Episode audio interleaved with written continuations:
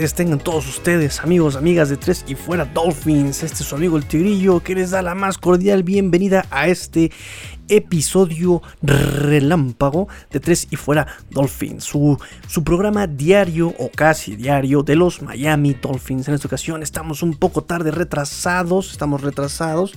Son, es, bueno, es el 3 de marzo a las 2 y 20 de la mañana, horario de la Ciudad de México, porque este programa es de la Ciudad de México, es de Chilangolandia para el mundo, con todo cariño, con todo amor, con toda pasión. Vamos a mandar rápidamente saludos a todos los que escuchan desde esta hora, desde tempranito, que están esperando el programa para irse a correr, para irse al gimnasio. Eh, nada más háganlo con toda responsabilidad, usen su cubrebocas, jóvenes.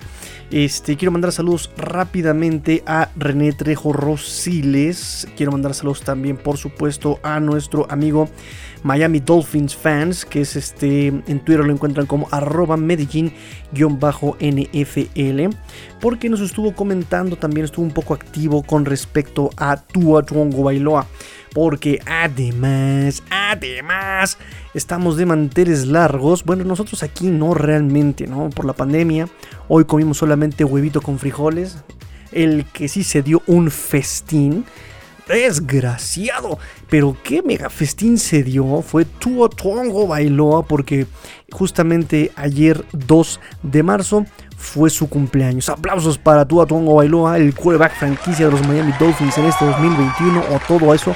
Todo apunta a que eso va a pasar hasta ahora, ¿verdad? Entonces, em, puse un video justamente del que le había llevado la comida, el banquete. Y hombre, caramba, qué comida, ¿eh? No, hombre, no, no, de verdad, ¿eh? Este, hubo barbacoa, o más bien, o, mejor conocido por los gringos como, como barbecue. y hubo parrilla, y hubo vegetales, y todas las brasas. Y no, no, no, no, no, no, no, pero qué, qué, qué, qué delicioso se ve. O sea, yo creo que yo creo que si Picasso hubiera sido chef, eso hubiera pintado, te juro, porque no, no, no, no, de verdad que se veía deliciosísimo, se veía riquísimo, alto contenido en proteína y grasas. o sea, ahí había algo que mm, Anthony Bourdain conoce como los poderes curativos del puerco frito. De verdad, se veía bien deliciosísimo lo que habían hecho ahí este, para el cumpleaños de, de Tua. De hecho, por ahí publicó este Tua en su Instagram. Eh, un live donde estaba partiendo el pastel, así muy mexicana la cosa, ¿no? Que lo parta, que lo parta, y ahí estaba partiendo el, pastel, este Chuachuango Bailoa. Alcancé a ver un pedacito del, en vivo que hizo ahí en su cuenta de Instagram. Y pues bueno, no solamente eso, este, te, digo que publicaron justamente el, chef o el, que le mandó este, no, no, no recuerdo bien, mañana les tengo el dato correcto pero publicó justamente lo que había hecho así este para el banquete no, bueno, una cosa que se ve deliciosa. ¿no? Entonces yo en sarcasmo, yo en sarcasmo, publiqué ahí en este... En, la cuenta de Twitter 3 y fuera Dolphins, arroba 3 y fuera Dolphins, arroba 3 y fuera Dolphins, arroba 3 y fuera Dolphins. Publiqué el video, más bien lo retuiteé. Y, puse algo así tipo sarcasmo como de, ay, está bien, muy mal alimentado el muchacho, ¿ah? está muy mal alimentado. Pero, pero, pero, pero, pero, pero, pero, este, por ahí, este nos hace un comentario justamente Miami Dolphins fan, eh, arroba Medellín NFL, dice, la alimentación no es problema de Tua, es la fundamentación.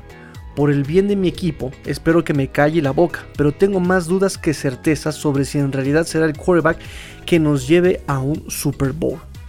Bueno, yo le mando saludos a este, a este joven que, nos, que, que nos publicó varias cosas, su preocupación, ¿no? Externo, su preocupación para con Em, yo le decía, ¿no? Evidentemente, eh, que si yo le veo problemas a Tua, no veo tan, tan, graves los problemas con Tua. Em, hay problemas más que de técnica o de funcionamiento, eh, digamos en técnica individual de Tua. Hay un problema ahí eh, más como de comunicación con el equipo, para con el sistema, para con los receptores, para con los Tyrants.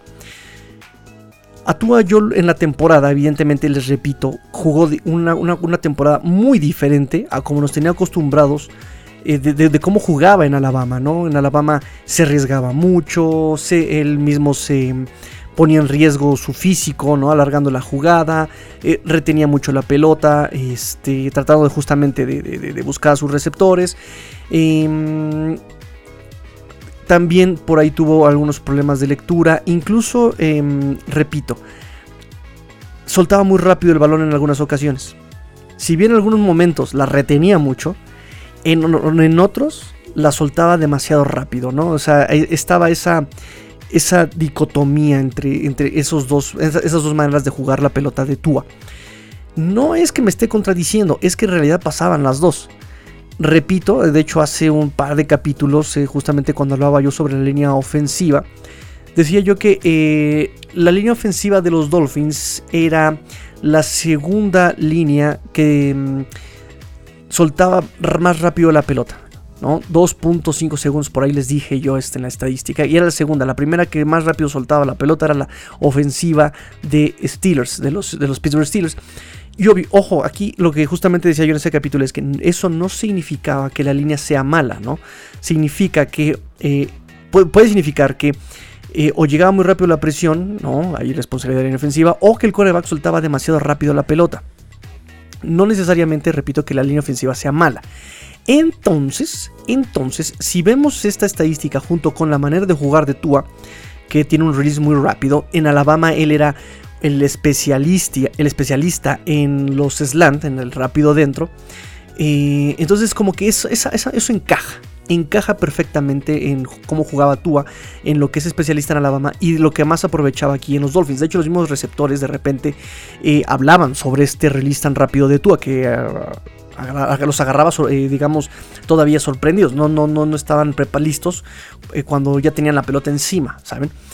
Entonces, esa es la manera de jugar de Tua. Viene, tiene que acostumbrarse a un sistema ofensivo, número uno, básico. Número dos, que no está pensado en él, porque Gailey lo sabemos, él mismo lo reconoció, no sabe jugar con un coreback zurdo el coreback zurdo no cambia la dinámica, no cambia la dinámica del balón en cuanto a física, ¿no? En cuanto al espiral que hace, la fuerza que tiene, la manera de recibir la pelota del receptor, eso no lo cambia. Pero sí cambia, por ejemplo, de repente en ciertas jugadas cuando recibes el balón de, de, manos del centro, ¿sí? Cuando tú estás en shotgun o cuando estás en pistol, pues puedes ver el campo completamente, ¿no? Puedes leer la defensiva, pero hubo jugadas, hubo jugadas en las que recibía el centro de mano. Obviamente cuando tú das tus pasos de lecturas hacia atrás, a veces son tres pasos, a veces son cinco pasos, dependiendo evidentemente de la dinámica de la jugada. Eh, obviamente le das la espalda a una mitad del campo. Tua le daba la, espalda a la mitad del lado derecho y él estaba observando el lado izquierdo. Ojo, aquí en la gimnasia mental de Chen Gailey, que él desde el principio dijo que estaba complicado, que él nunca había jugado por un coreback zurdo, eh, tienen que saber que hay eh, todas las de, todas las trayectorias que hay en una jugada, no todas las trayectorias son, digamos, usables. ¿A qué me refiero con esto? Es decir, a veces hay trayectorias que están hechas para mandarle a ese receptor el, balón. Mandas, por ejemplo, si tienes triates del lado derecho, tienes al, a, tu, a, tu, a la cerrada eh, más interno, tienes a, su, a tu receiver de slot en medio, y tienes a tu ala abierta, ¿no? obviamente más abierto. Y digamos que empezando de adentro hacia afuera, el Tyrant hace un, un, pase de flat, ¿no? es decir, que haces una trayectoria corta pero hacia afuera. El slot hace una trayectoria de poste, ¿no? que es este, a veces correr de 5 a 10 yardas de frente y luego te cortas hacia adentro, hacia, hacia el poste, digamos, hacia la Y. Y tu último receptor, tu wide receiver abierto, hace, digamos, no sé, este, recto, ¿no? O sea, échate a correr derechito, derechito, derechito. Ok. Si ustedes imaginan la jugada, los defensivos evidentemente van a seguir a el slot y van a seguir al wide receiver externo, ¿sí? El linebacker normalmente también juega zona, puede jugar personal. En uno u otro caso, por la naturaleza de las trayectorias, la naturaleza evidentemente de la lectura que hagas con la defensiva, por eso mandas esta jugada, ves que el backer está muy echado para atrás, ves que el backer no es bueno cubriendo zona, ves que el backer se queda muy atrás cubriendo personal, entonces tú mandas esta jugada específica. ¿Qué va a pasar cuando mandas justamente a tus receptores, y eh, a tus wide receivers en trayectoria larga hacia atrás, metiéndolos un poco y dejas a tu Tyren en una trayectoria corta. ¿Qué pasa? Que el Tyren siempre, always, no falla. De verdad, esto no falla. Esto es también otro, otro ejemplo de las leyes de, casi casi universales del fútbol americano. Nunca falla, pero el Tyren siempre se queda solo. Puede ser el Tyren, puedes mandar al fullback, puedes mandar incluso al tackle, ¿no? Que incluso en zona de gol, que ya en, conversión de dos puntos, que incluso ya en zona de gol, que estás en, primera y gol, tercera y gol, y quieres anotar que el tackle va con esa trayectoria. O sea, son trayectorias que nunca fallan y siempre se queda solo ese receptor, ¿no? Siempre se queda solo. Entonces, si tú mandas, imagínense esta jugada donde el que va a ser, digamos, la trayectoria, el que se va a quedar solo sí o sí es el Tyrant del lado derecho y tú mandas a tu jugador, em, digamos, eh, a, tu, a tu coreback zurdo, en cuanto él reciba el balón y le dé la espalda al lado derecho, él ya no está viendo. Por simple eh, anatomía. El, cuerpo humano no puede girar más de, no puede girar más de 180 grados la cabeza. No, no, no, no tiene la anatomía de un búho. Y si a eso le sumas también que pierdes visibilidad con el casco, ¿no? ya está perdiendo de vista al Tyren que va a quedar solo. Le está quedando de frente justamente los receptores, ¿no? Imagínate que tienes dobles del lado derecho eh, o, tienes, por ejemplo, no sé, solamente a un wide receiver del lado izquierdo o tienes a dos del lado izquierdo. E, esos wide receivers también solamente sirven o para bloquear o también para eh, llamar la atención de la defensiva y metes un, trayectorias rectas o trayectorias largas, ¿no? Pero ellos no van a quedar abiertos. Ellos sí tienen cobertura de zona, ellos tienen cobertura personal de gente que sí está, digamos, ahí metidos. Entonces no van a generar separación, no van a estar abiertos jamás. Entonces, ahora sí que la jugada está diseñada para que el Tyren se quede solo y no lo está viendo Tua. Esto que les estoy comentando aquí rápidamente ya ha pasado. O sea, viví varios juegos. Seguía Tua varios juegos me puse en sus zapatos, me puse, eh, pausé la jugada, vi cuadro por cuadro, le vi los ojos, le vi la mirada, vi hacia dónde estaba él viendo, vi en qué, hasta cronometrado. Uno, dos, tres. Ahí está abierto el Tyren.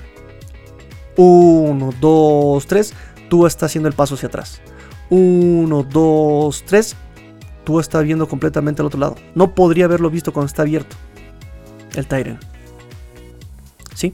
Entonces ahí, por ejemplo, no le podemos responsabilizar a Tua. Por favor, denle chance, denle aire, denle oxígeno, denle oportunidad de defenderse a Tua. En este caso, obviamente, no todos. Venme contándoles, obviamente, ¿no, niñita? Ya va uno. Este. Tengo que quitarme ese tic del obviamente. Este, obviamente, em, no es responsabilidad de Tua el mandar esa jugada, por ejemplo. No todo, obviamente, no las... Eh, es, es donde me quedé en este, obviamente. Obviamente, el 100% de las jugadas no es, eh, no, es, no es este tipo de jugada, ¿no? Hay jugadas en shotgun, hay jugadas en pistol, que están... Que justamente estas formaciones están eh, diseñadas para que el quarterback pueda ver el 100% del campo. Para que no le dé la espalda a un medio, a un medio del campo, evidentemente. Ahí está ese tipo de formaciones. Perfecto, excelente. Eh, pero sí quiero hacer énfasis en ese tipo de, O sea, cuando me refiero a que eh, estaba peleado Tua con el sistema ofensivo, es este tipo de jugadas tan específicas, ¿ok? Bien. Si a eso también le sumamos que está acostumbrado Tua a un release muy rápido y que estaba acostumbrado en Alabama a que sus receptores, digamos, abiertos, que tenían trayectorias largas, encontraban separación rápidamente tenemos aquí que con Mike Gesicki, por ejemplo, que es el que vi yo muchas veces abierto, ¿no? Incluso Fitzpatrick lo veía abierto, es con el que más se recargaba Fitzpatrick. Igual es una cuestión de timing que tiene que aprender Tua. Pero ojo, no es un error grave. Desde mi perspectiva, por supuesto. No es un error grave, solamente es un error de timing que se puede corregir con off-season, que se puede corregir con repeticiones. ¿sí? Igual lo mismo. Y ojo, porque aquí es algo bien importante. Tua soltaba la pelota en. No, saqué el cronómetro, ¿no? ahorita no recuerdo bien el tiempo, pero voy a. Así para números burdos, él soltaba el balón en dos segundos. Uno, dos, volteaba hacia a todos lados, a, su primera opción, no estaba libre. 3, volteaba hacia el profundo. Mike Gesicki estaba obviamente todavía este, no estaba abierto. Y entonces Tua se deshacía de la pelota. Número 1, para no ser interceptado. Número 2, para no ser capturado. Número 3, para no ser golpeado. Que aquí es donde viene la contradicción de cómo jugaba en Alabama. Repito, esto es un ejercicio de sensibilización. Si alguien me escucha y tiene la contra, excelente, que me la haga saber. Si alguien tiene la, réplica a lo que estoy diciendo, perfecto, hágamelo saber. Porque así, se, así generamos conocimiento. Aquí no censuramos a nadie. Yo creo que Tres y Fuera Dolphins es un programa que se ha caracterizado por nunca censurar a nadie y no tratar de idiota a nadie. De decir, ay, como tú lo opinas como yo, eres un tonto y te bloqueamos. No. Aquí se le ha dado espacio y voz a todo mundo. Yo aquí hago el ejercicio de sensibilización y si alguien eh, dice, Tigrillo, estás equivocado por esto, por esto y por esto, bienvenido. Bienvenido porque me sirve a mí y cuando yo lo leo y yo lo estudio y digo, si es cierto, estoy equivocado, yo se los hago saber a ustedes también y ustedes aprenden igual que yo y todos aprendemos y generamos conocimiento. Entonces, bueno. En mi experiencia, en los partidos que yo vi de Tua en Alabama, que no soy seguidor de la NCAA, por cierto, no soy tan seguidor, yo veía a Tua que no se quedaba la pelota en el 1, 2, 3. Cuando él no encontraba receptor abierto en este 1, 2, 3, si no encontraba su primera opción abierto, alargaba la jugada. Que es justamente lo que lo, hacía muy vistoso a Tua él eh, justamente se quedaba la pelota, que este Nick Saban decía que, el problema de tú era, quedarse tanto tiempo, retener tanto tiempo la pelota, se refería justamente a esto.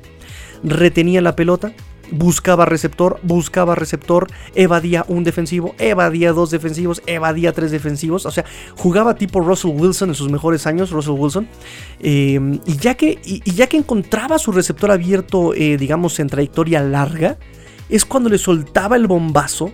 Que ojo, muchos también le aplaudían a Tua la precisión que tenía Tua en los pases largos. ¿De acuerdo? Ok. Entonces, ya que encontraba su receptor abierto, mandaba el bombazo y conectaba con sus receptores a profundidad. Pero aquí no lo está haciendo. Obviamente, alargar la jugada tiene un precio. Pregúntenle a Aaron Rodgers Pregúntenle a Ben Roethlisberger. Pregúntenle al mismo Russell Wilson. Pregúntenle, pregúntenle al mismo Ryan Fitzpatrick. ¿Qué pasa cuando alargas la jugada? Alargas la jugada, alargas la jugada, encuentras el receptor, mandas el pase y una centésima de segundo después viene el contacto del defensivo. Ese es el precio. El precio es que vas a ser golpeado. Cuando alargas así la jugada, la línea ofensiva no aguanta tanto tiempo protegerte. En ese momento tú tienes que defenderte casi casi tú solo. O sea, la línea defensiva te va, a dar 3 segundos de protección. 1, 2, 3. Y en ese momento alguien se va a desmarcar. Y es cuando tú tienes, así que viene la habilidad del quarterback de desmarcarse y de mantener viva la jugada. ¿no? Rogers es experto, Rotisberger era experto en sus mejores años, eh, Ryan Fitzpatrick el año pasado lo hizo muchísimo. Pero ¿qué pasa? Recibes el golpe. La misma inercia, la misma inercia del jugador defensivo termina golpeándote. Que ha sido muy castigado, que los jugadores defensivos ya tienen que este, medir fuerzas, efectivamente, pero de cualquier manera resultas golpeado. A Tua no le permitieron hacer esto. En Alabama lo hacía todo el tiempo. En los Miami Dolphins no le dejaron hacer esto. Repito, y me corto una mano si no, este fue un año de rehabilitación para Tua. Por eso incluso Ancho, Ancho Esteves, le mando un gran, gran, gran abrazo a Ancho Esteves. Te extraño, canijo, te extraño. Llámame. no, es que si voy a hacer las cosas bien, las tengo que hacer bien. No, o sea, sí, sí, sí, tengo que demostrar que, lo quiero. Y que, y, que este, y que lo extraño, tengo que hacerlo bien, así. Con una voz sensual nuevamente y decirle, Ancho Esteves, donde quiera que estés, te extraño. Llámame. Bueno, ya. Le mando saludos a Tres y Fuera Dolphins, digo a Mundo Dolphins. Este, y, y, y Ancho Esteves decía, es que yo lo veo tímido, lo veo timorato, lo veo miedoso. Con toda justificación. Pero no es realmente porque él fuera timorato y miedoso. Es que desde la banca le estuvieron diciendo cuida la pelota, cuídate la cadera, cuídate el físico. Incluso lo vimos en Kansas, ¿no? En el partido contra Kansas. Cuando él se le soltó, qué escapada nos regaló. Lo pudo hacer, lo sabe hacer, sigue sabiendo haciéndolo. Sigue sabiendo hacerlo. Pero desde la desde el cocheo lo tenían muy amarrado a Tua. A mí no me da la impresión de que él, fue, él sea timorato. Estaba pecando de prudente en cuanto a la pelota y estaban pecando la caja de cocheo de prudentes para con Tua. No dejaban que lo tocaran.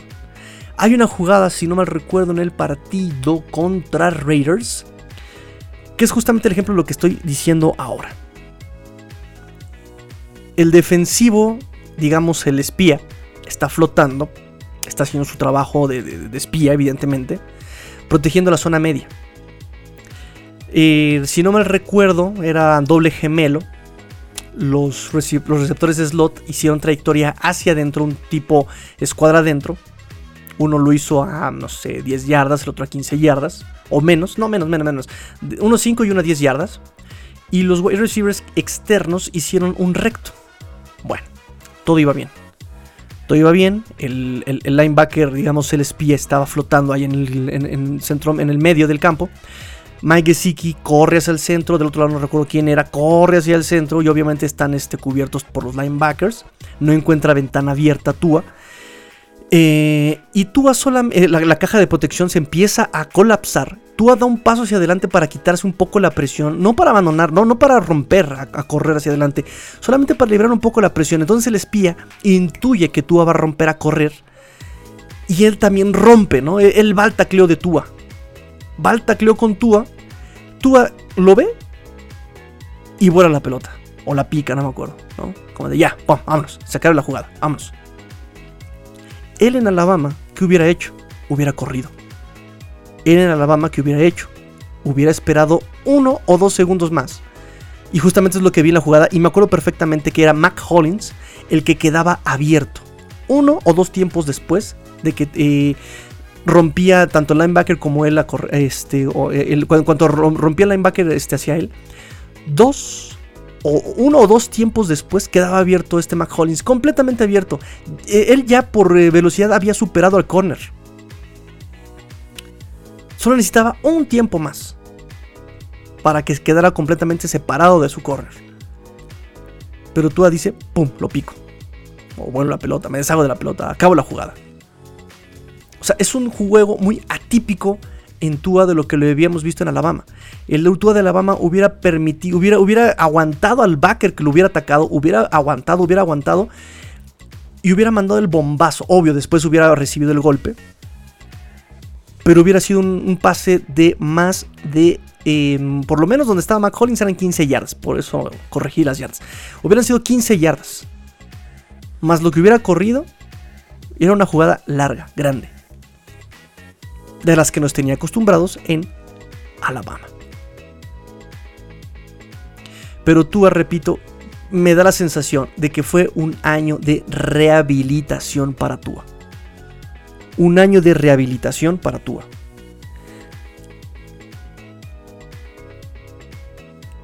Entonces, sí, sí, sí, efectivamente, hay, hay problemas con Tua.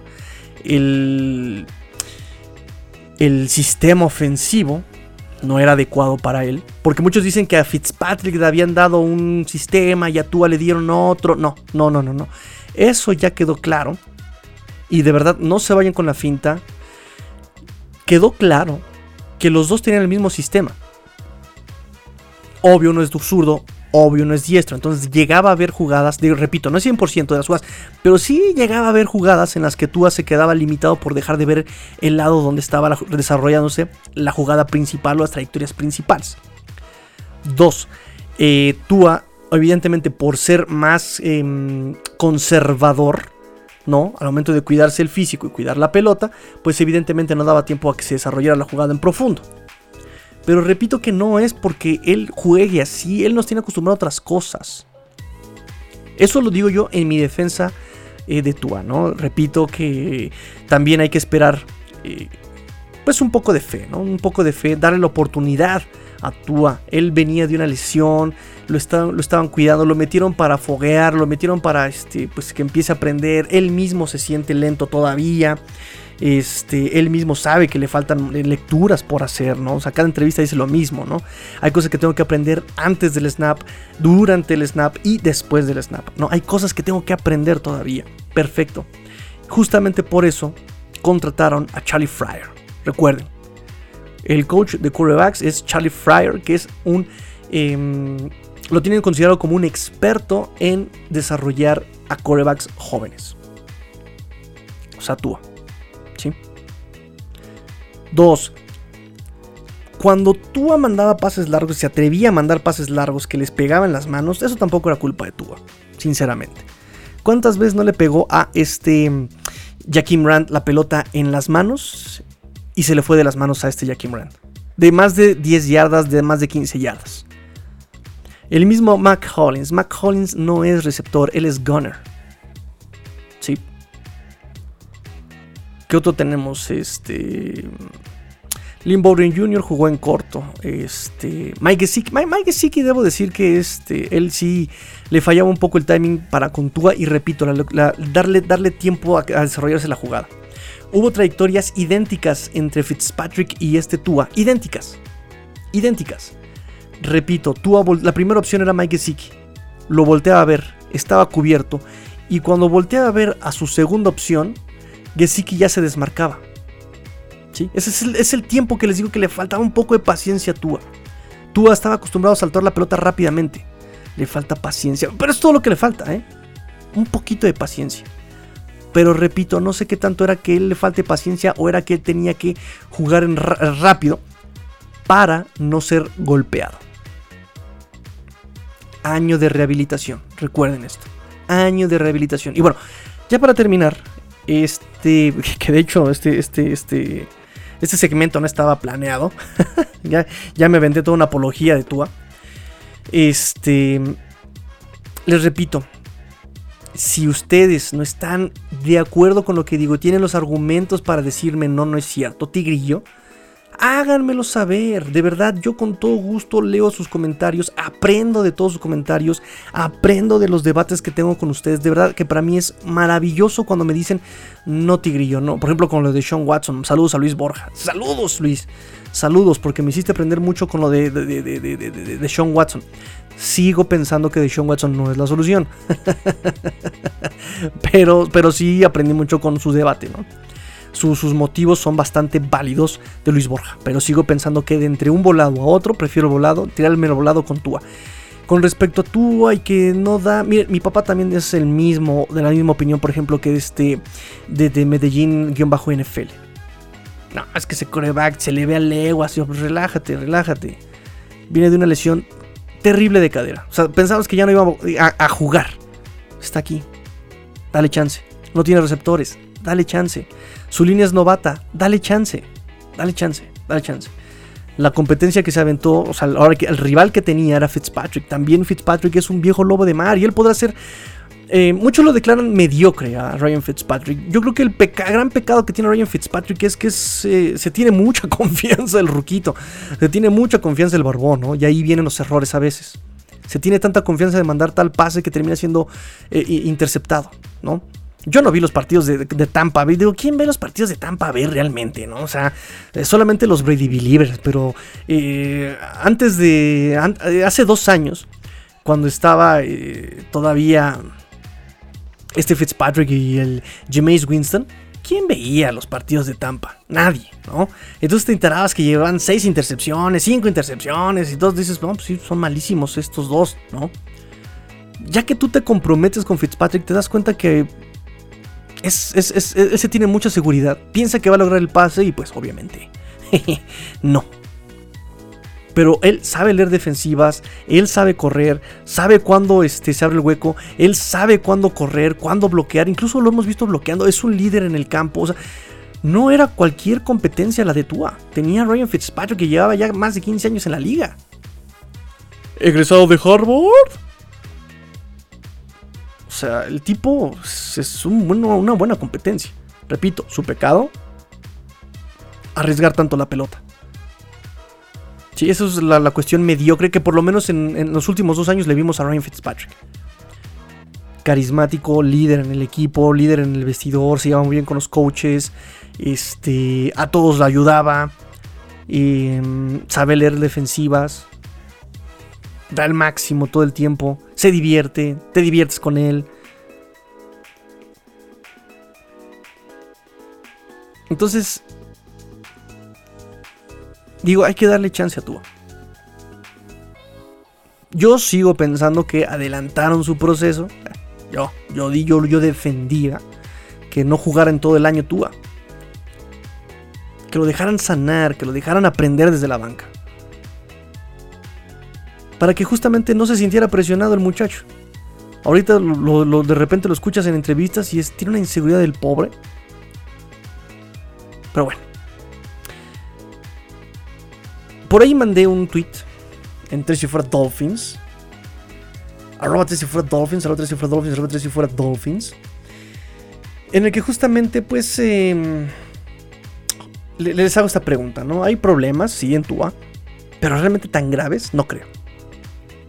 Pero estaría excelente estudiarlo, estaría excelente estudiarlo. Así que si por ahí ustedes ven problemas gravísimos en Tua que creen que pueda justamente evitar que, siga prosperando en los Dolphins o que sea un problema que no pueda solucionarse en, los Dolphins, por favor ahí publiquenmelo, por favor ahí está en arroba 3 y fuera Dolphins, arroba 3 y fuera Dolphins, arroba 3 y fuera Dolphins, arroba 3 y ahí échenme, échenme, respondan el tweet, respóndanlo.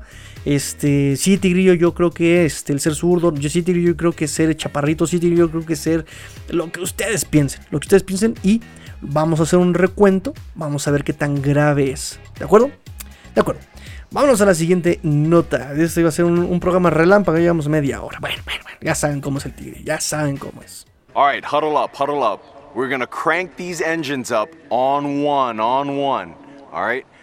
Wait, 80! Wait, set! Drivers, start your engines. Y bueno, ahora sí ya para terminar el programa, ya después de haber hablado del cumpleaños de tú y bueno, es, todo el segmento pasado fue completamente no, no preparado, ¿eh? así que por ahí si se me fue una barra basada también coméntemela. Eh, la nota del día de hoy. Todo mundo escribió de esto. Todo mundo escribió de esto. O sea, no pasó nada en todo el día más que esto. Y la verdad es que es una noticia muy relevante, muy inesperada. Pero se dice que los Miami Dolphins van a cortar, van a dejar ir a Calvanoy. Y lo digo en futuro porque esto aún no es oficial. Él nominalmente, ¿no? jurídicamente, eh, aún no es cortado. Oficialmente incluso la, eh, digamos, en la prensa o los comunicados de prensa de los Miami Dolphins aún no publica nada al respecto. Pero se dice, confirmado, primero lo, comentó este Cameron Wolf de ESPN y después lo confirma este Mike Garafolo. Lo termina confirmando Mike Garafolo que es un hecho que los Miami Dolphins van a soltar a Calvanoy. Calvanoy que fue traído de los Patriotas de Nueva Inglaterra, firmado por em, cuatro años por 51 millones de dólares, em, con pues toda la experiencia, lleva siete años de experiencia en la NFL, se trajo aquí justamente como líder, ¿no? Desde el principio él lo sabía, que él había sido traído aquí para eh, motivar a los novatos, un equipo muy joven, el de los Miami Dolphins, ¿no? De hecho es el segundo equipo con, eh, de promedio de menor edad, si no mal recuerdo, el primero son los Jacksonville Jaguars. y es el segundo o el tercero, no recuerdo, creo que también este Los Ángeles eh, Rams, por ahí era de los más equipos más jóvenes. Pero bueno, es un, era un equipo muy joven y bueno, llegaban estos veteranos a dar experiencia para ayudarle a este eh, Brian Flores a llevar las riendas del equipo. Y pues nada, eh, Mike Garafolo termina confirmando lo que este eh, Cameron Wolf había mencionado. porque Karen lo había dicho como la posibilidad. Mike lo dice, no, efectivamente, ya me dijeron que sí lo van a soltar. Cuatro años, 51 millones de dólares. Y bueno, con este movimiento, los Dolphins terminan ahorrando casi 10 millones de dólares en el 2021 para el cap space. Eh, y van a tener 4 millones en dinero muerto. ¿no? De los 12, 13 millones que le iban a pagar el próximo año, pues terminan ahorrándose 10 y terminan solamente teniendo el dinero muerto 4 millones. El contrato justamente, que es aquí donde viene pues pues la mala onda, ¿no? Aquí viene la parte fea de la gestión en la NFL. Es que, repetimos, o sea, la NFL es un negocio. La NFL es un negocio, se requieren ganancias, se requiere tener una, eh, una, situación fiscal sana. Y pues Calvanoy, que había sido traído por el mismo Brian Flores, que muchos años fue coachado por Brian Flores, pues en este momento le dicen, ¿sabes qué? Muchas gracias. Me preguntan, me preguntan en Twitter por qué. ¿Qué fue lo que hizo para merecer ser cortado? Pues más bien se trata de qué es lo que no hizo, ¿no? Básicamente. No tuvo una mala temporada Calvanoy. Hay que, hay que reconocer que no tuvo una mala temporada. Pero no es lo que se esperaba. Él les esperaba que fuera completamente impactante, que fuera stunning, que fuera este, ay, ay, ay, ay, ay, ay, stunning. Este, ¿cómo se dice stunning en, español? Este, que fuera sorprendente, amazing, awesome, que fuera eh, que, se notara la diferencia, impresionante, exacto. Que fuera acá, que aplicara la, la, la, este, la saguiña. Impresionante. Mira lo que te vas a comer. No, no, ya, ya, ya. Este, que fuera impresionante. Pero no. Tuvo una temporada que cumple con sus propios parámetros. Es decir, si él tenía por promedio eh, al año 6 capturas, 6 capturas vino a ser este año también. Entonces esperaba que tal vez él hiciera un poco más de ese promedio. Y además fue inconstante también en su desempeño. Eh, lesiones, em, el clima también. Él desde que llegó, lo primero que dijo ante las cámaras, así, él empezó el campamento de entrenamiento tardío, obviamente por lo del COVID. Él sale de los vestidores hacia el campo de entrenamiento, ahí en, en, este, en Florida, en Miami Gardens. Ah, ya no me acuerdo dónde es. Este, la cosa es que él lo está siguiendo la cámara saliendo del vestidor. Y él poniéndose el casco dice, ah, it's hot. No sé si fue el clima que también jamás pudo acostumbrarse al clima, no lo sé. También lidió, como él dice más adelante, ya lo platicaremos, con una lesión de cadera eh, muy dolorosa. Se perdió algunos partidos. Entonces, ah, bueno, y también, y también, también, y también, si hago yo memoria, le vi varios errores técnicos en cuanto al contrabloqueo.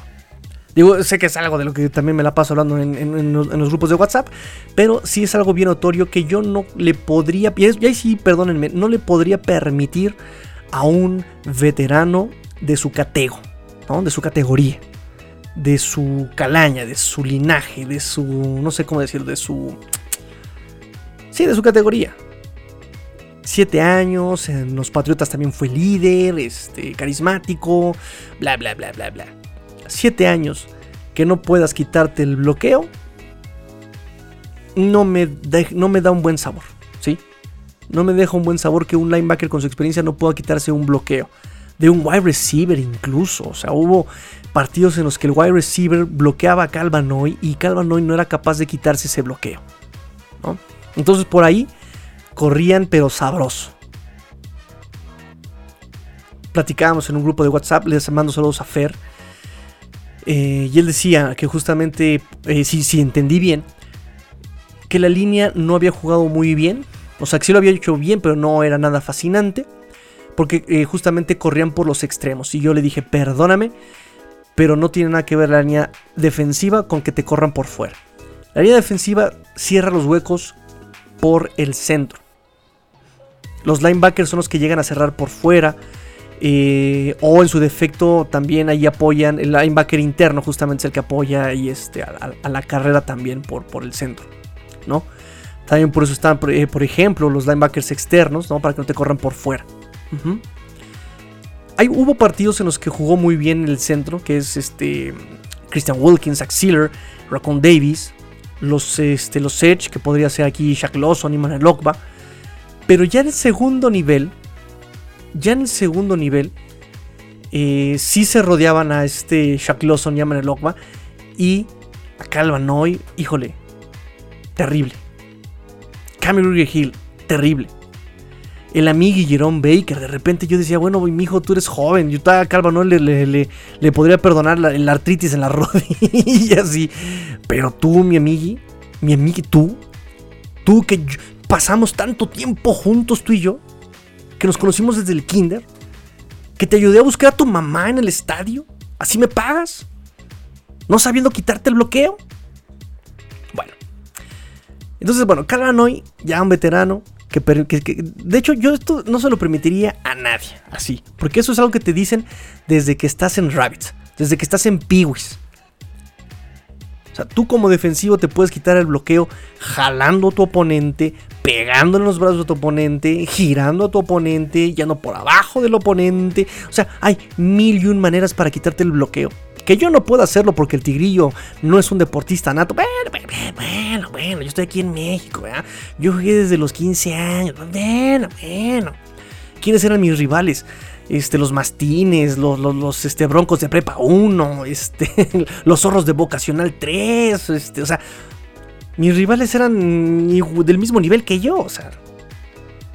Pero Calvanoy, que viene jugando desde que tiene, desde que era un pequeño, una pequeña célula, seguramente era una pequeña célula, y ya venía jugando, nace y lo primero que su primer juguete es un balón de fútbol americano, ¿sí? O sea, no creo que no lo sepa. No, no, no, no me entra en la cabeza que no sepa contrabloquear. Ni Jerome Baker, ni el más novato.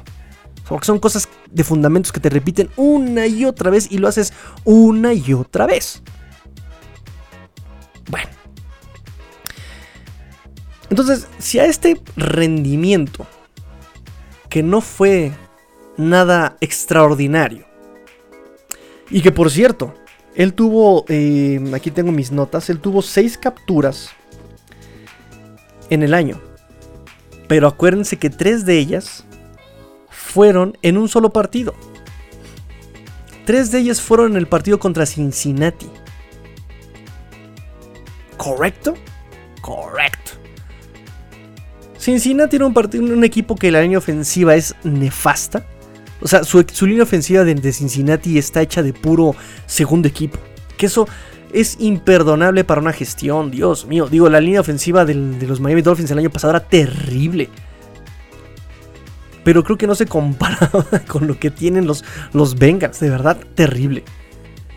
Entonces, solamente con esa línea pudo hacer tres capturas. Y eso ayudó a Calvanoy a cumplir su cuota anual de seis capturas.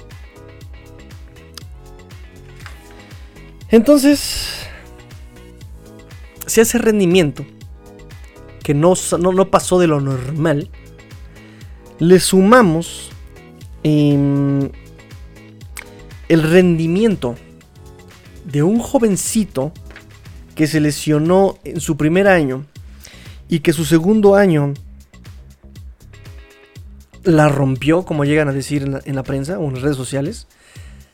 Y este muchachito con una, con una melena metalera y con un aspecto de metalero sueco llamado Andrew Van Ginkle. Andrew Van Ginkle tuvo 5.5 capturas. Se quedó a media captura de alcanzar a este Calvanoy. Vamos a revisar un poco y vamos a comprar un poco. Lo voy a decir de manera lenta para que porque me choca que, que, los programas te digan, y 5 en México, 4 en Argentina, 3 en Italia, 2 en 80, o sea, no, no, no procesas este, los números, ¿no? Entonces, lo voy a repetir muy lentamente. Una disculpa si se vuelve muy lento el programa, pero es necesario que escuchen estos números y que los procesen. Una comparación entre Calvanoy y este Andrew Van Ginkle. Viene de ahí. Calificación general de Pro Football Focus. Calvanoy 61.6 de calificación. Y Andrew Van Ginkle 79.3. Ojo, 61.6 contra 79. La victoria se la lleva Andrew Van Ginkle. Fíjense nada más el número de snaps. 811 snaps para Calvin Noy. 479 de Andrew Van Ginkle. O sea, está por la mitad casi. ¿Sí? Más o menos por la mitad. 800 contra 400 snaps. Calvanoy tuvo 31 presiones totales. Andrew Van Ginkle tuvo 19.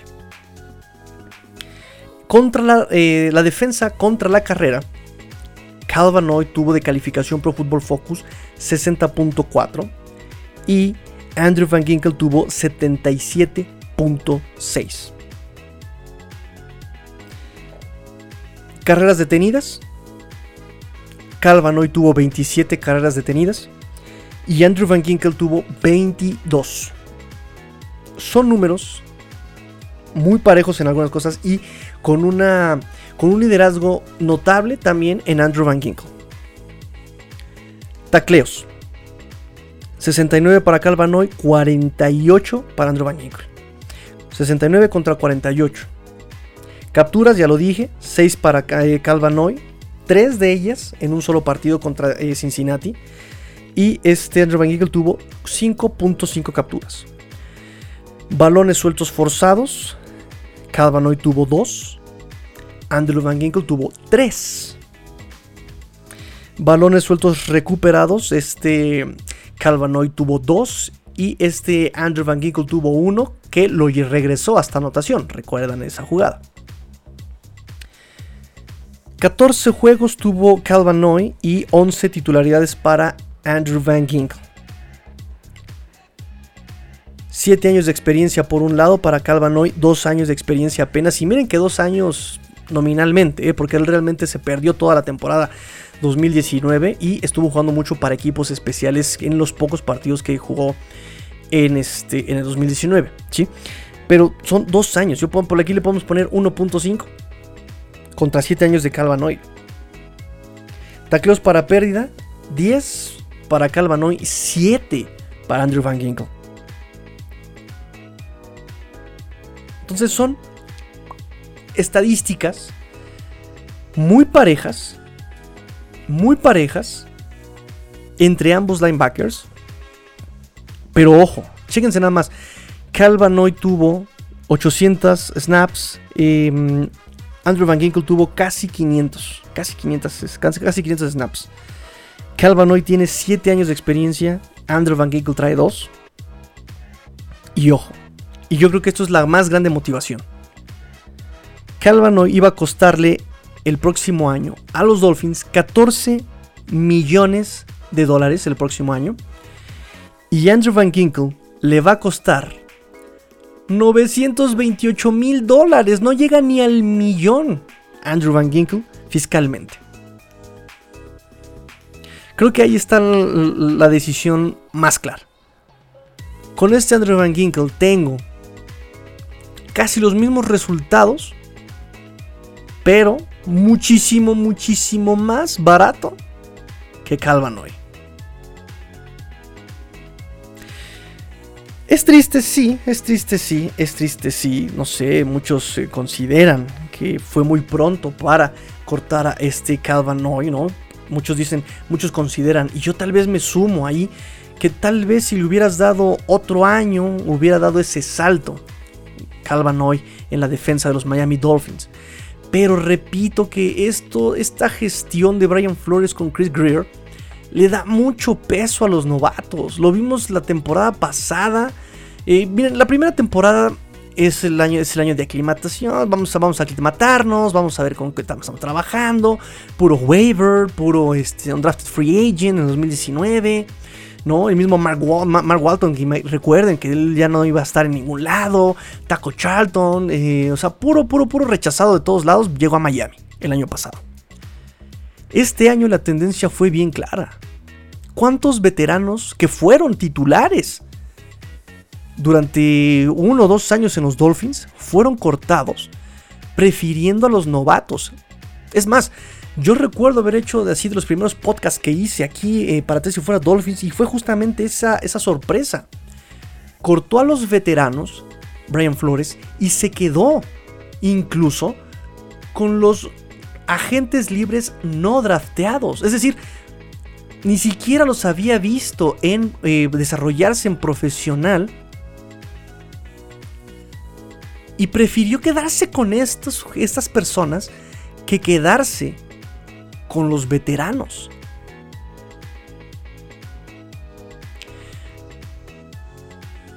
Por eso yo. Es una razón por la que yo digo de Sean Watson no va a llegar.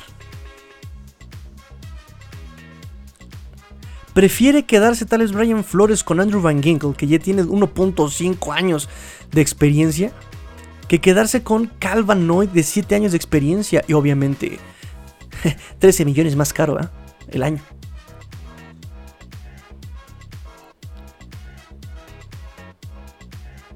Obviamente, pues Andrew Van Ginkle ahora sí se viene la, el, que, tenga un papel más relevante en la, en la, defensiva de los Dolphins.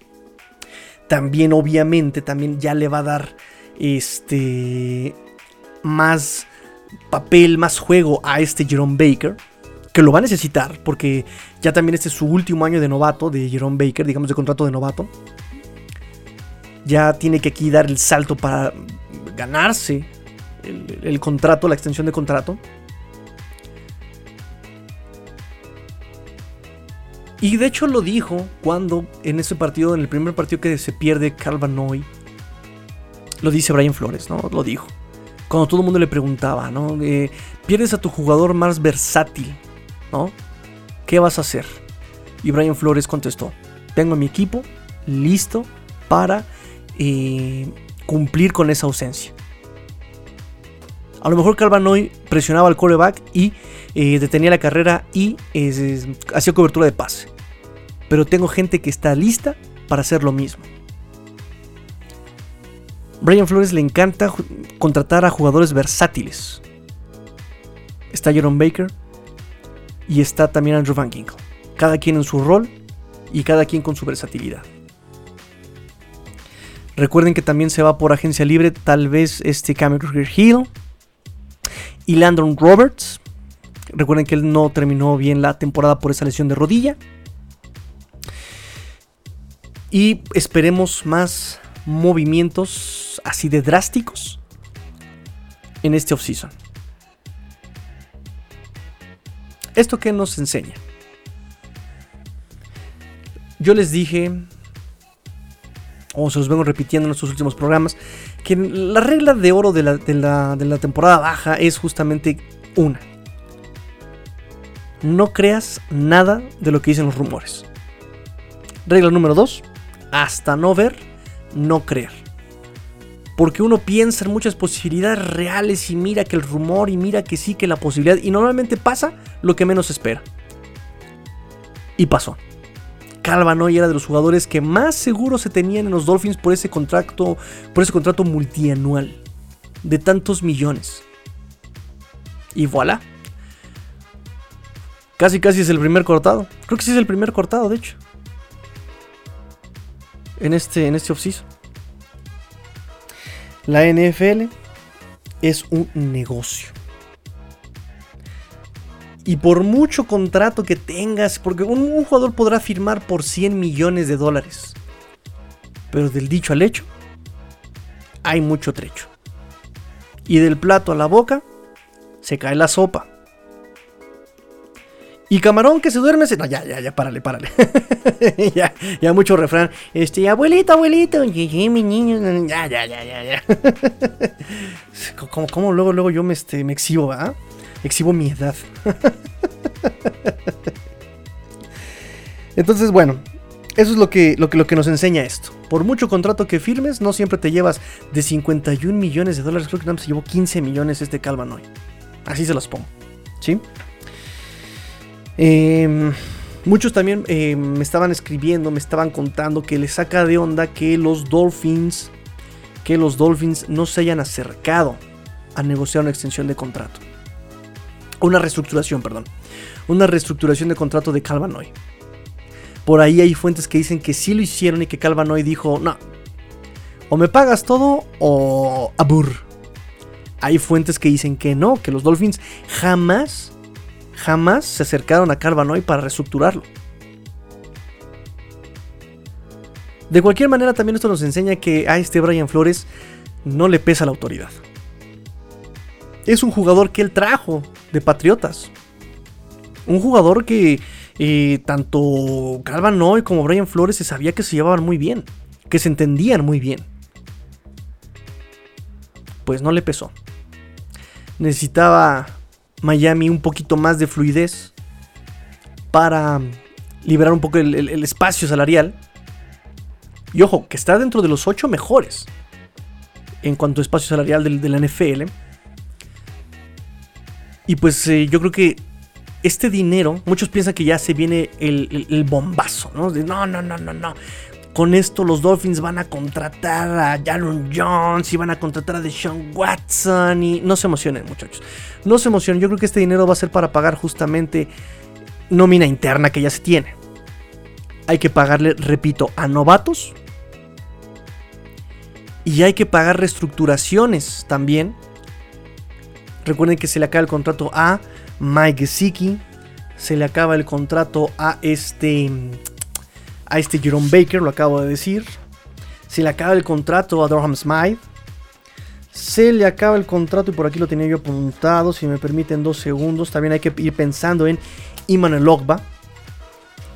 Eh, no lo tenía yo por aquí. Bueno, con estos tres nombres que les acabo de dar ya es bastante peso para ir pensando quién se queda y quién se va también ellos, repito, tienen que ganarse ese espacio, tienen que ganarse ese lugar. Este año por eso va a ser muy interesante para los Miami Dolphins, ¿no? Porque con esta presión de los jugadores, pues, pues da como pie a que se, vaya a dar se van a dar partidos interesantísimos, aguerridos, que estos jugadores vayan a darlo todo para demostrar que se merecen un espacio aquí en, la franquicia, ¿no? Entonces, no se esperen, no se esperen contratazos eh, todavía. También recuerden que Chris Greer, Chris Greer ha dicho que él prefiere tres jugadores decentes, que jueguen bien, que cobren poco, pero que jueguen bien, a uno súper, súper bien pagado. Digo, tenemos a Baron Jones, que fue un bombazo en el contrato, pero hasta ahora creo que es uno nada más, O sea,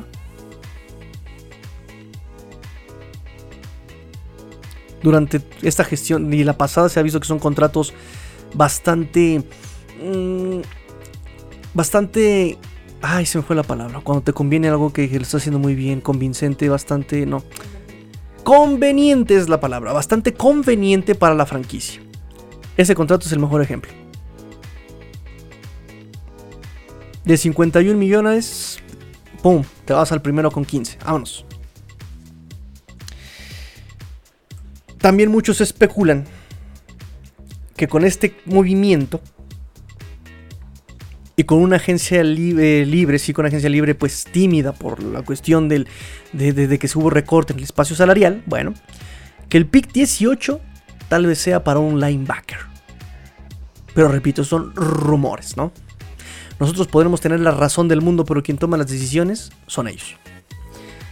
Ya para despedir el programa, el Comunicado de Calvanoy al enterarse o más bien al manifestarse para NFL Network después de esta casi confirmación de que sale de los Dolphins. Y dice, estoy sorprendido y decepcionado con su decisión.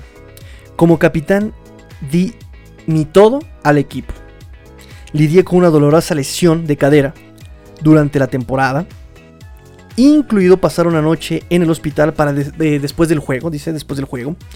Fui traído aquí para ser líder y sé que mis compañeros de equipo me admiraron, llegaron a admirarme y me respetaron. Estoy viendo hacia adelante en este momento para generar impacto, para dar impacto en mi siguiente equipo, dentro y fuera del campo. Sorprendido y decepcionado, dice Calvanoy. Obviamente como profesional, ya está viendo a su próximo equipo, ¿no? Pero decepcionado y sorprendido? ¿Será habrá sido una, decisión del general manager de Chris Greer? ¿Lo habrá defendido Brian Flores? ¿Habrá sido de él la decisión de soltarlo? Muchas dudas, muchas dudas, muchas dudas, pero recuerden que es normal en esta temporada baja, en este off-season, así, así va a pasar, así va a pasar, así va a pasar. Y hasta no ver la nota, confirmada, porque también esto es bien importante, muchachos. eh, aún no está confirmado por los Dolphins y, también se dice que están buscando los Dolphins sacarle algo a este Calvanoy, ver si lo pueden cambiar por algún equipo que necesite linebackers, por ejemplo Tennessee, por ejemplo este, los mismos Patriotas, otra vez ahí te va de regreso Calvanoy a los Patriotas, ¿no? De hecho, los gemelos McCarty de, Patriotas, ¿no? de la defensiva de Patriotas, cuando se dio la noticia y todo esto, publicaron justamente la foto de ellos con Calvanoy en un partido de Patriotas, todos informados de Patriotas, ¿no? Eh, y pusieron este emoticón. Ay, ¿Quién dice emoticón hoy día, no? Este. Mm, emoji, eso, emoji. Sí, emoticones de hace 10 años, ¿verdad? Otra vez yo, otra vez de, Messenger, otra vez yo, este, quemándome la edad. Este, debe ser la crisis de los 33. ¿De qué quiero decir de los 25? Diablos.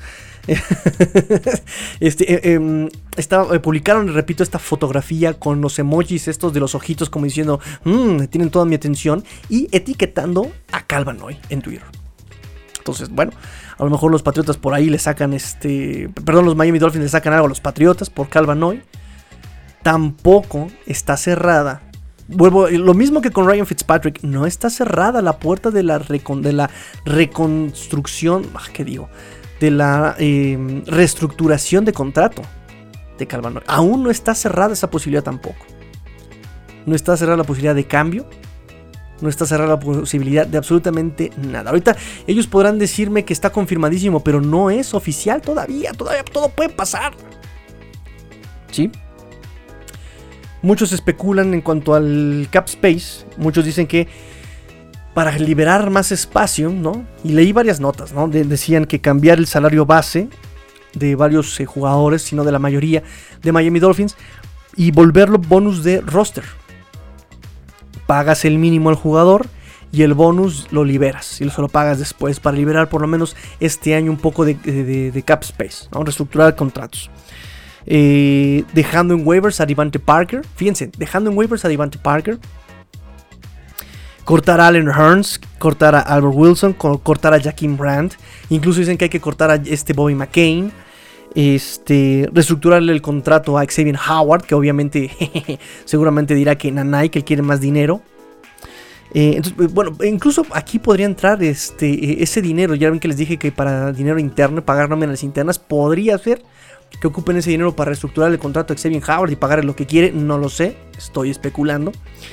Em, otros dicen que también para em, justamente generar más espacio hay que extender el contrato a Emmanuel Ogba, ¿no? Entonces le dices, ok, te pago 100 millones, pero eh, déjame pagarte nada más uno este año y te pago los 99 el que sigue, ¿no? Digo, por decir, es una cosa de más o menos cómo se maneja eh, la reestructuración de, eh, para, para esta situación, ¿no? Por ejemplo, igual, este... Ben Roethlisberger podría aplicar la misma, ¿no? Ok, vamos a reestructurar mi contrato. Quiero 120 millones de dólares, este, pero como Pittsburgh ahorita no tiene dinero, pues eh, voy a, voy a este, aceptar que este año me paguen solamente uno y el próximo año me paguen 100 y el próximo año me paguen 20, ¿no? Que es justamente el truco en el contrato de Patrick Mahomes. Él podrá haber firmado por 100 millones, pero lo hace Kansas City de esa manera para que él vaya jugando, para que la franquicia vaya jugando con su salario durante los años, ¿no? Entonces, si tengo poco eh, para pagarle a mis jugadores, ¿no? Que ya estoy hasta, eh, el tope del tarjetazo. Entonces le digo a, este a Patrick Mahomes, Patrick, déjame pagarte un millón, ¿no? Y el próximo año te pago 10 millones.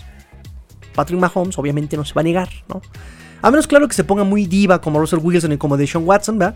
Pero bueno, es un contrato a 10 años, o sea, Dios mío, 10 años, carambolas. O sea, el, tipo ya se está viendo ahí, ¿no? Incluso ya compró parte del equipo de, los Royals de Kansas, de béisbol, bueno.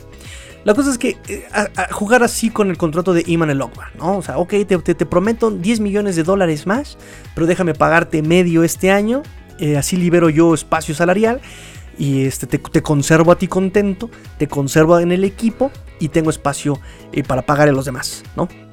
Entonces, eh, están, están todas estas especulaciones, teorías, fantasías, ¿no? Y digo fantasías porque piensan que va a llegar Deshaun Watson al equipo. No, va a llegar Deshaun Watson al equipo. No le conviene ni a, ni a Tejanos, pues. En fin, están todas esas teorías. Pero fíjense cómo de todas esas teorías a lo más que se llegaba era la reestructuración de contrato de Calvanoy. Y nos dan aquí casi confirmada, casi oficial que es cortado. Repito, moraleja de la historia, no se crean de los contratos de 50 millones, de 100 millones, de 200 millones, del, porque del plato a la boca se cae la sopa.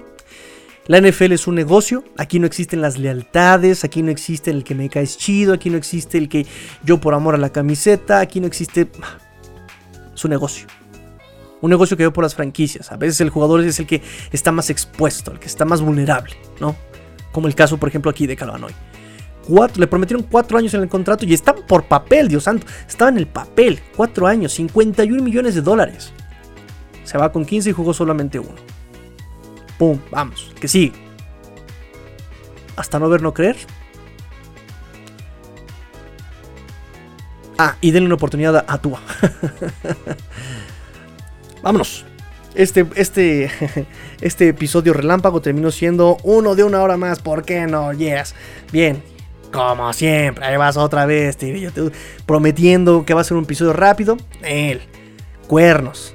Nel. Nanay. Naranjas agrias. Bueno, espero que sea más. ¿Cómo le llaman eso en inglés? Clap face, ¿no? Este palmada en la frente. Ay, espera, que, que suene. Face palm. Que suene, que suene, que suene bien, sí. Rayos. ¿No? Así como, ¡ay, tigrillo! En fin. Pórtense mal.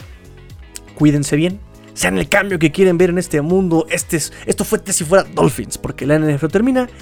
Y los Dolphins, pues ya vieron que tampoco. Fins up. Tigrillo fuera.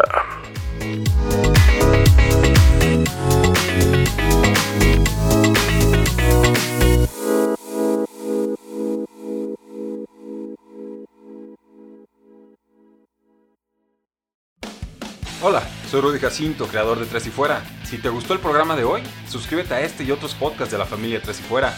Tres y Fuera NFL, Tres y Fuera Fútbol, Tres y Fuera de tu equipo favorito y claro, el canal de Tres y Fuera YouTube con videos todos los días. Porque si tu equipo existe, Tres y Fuera lo cubre.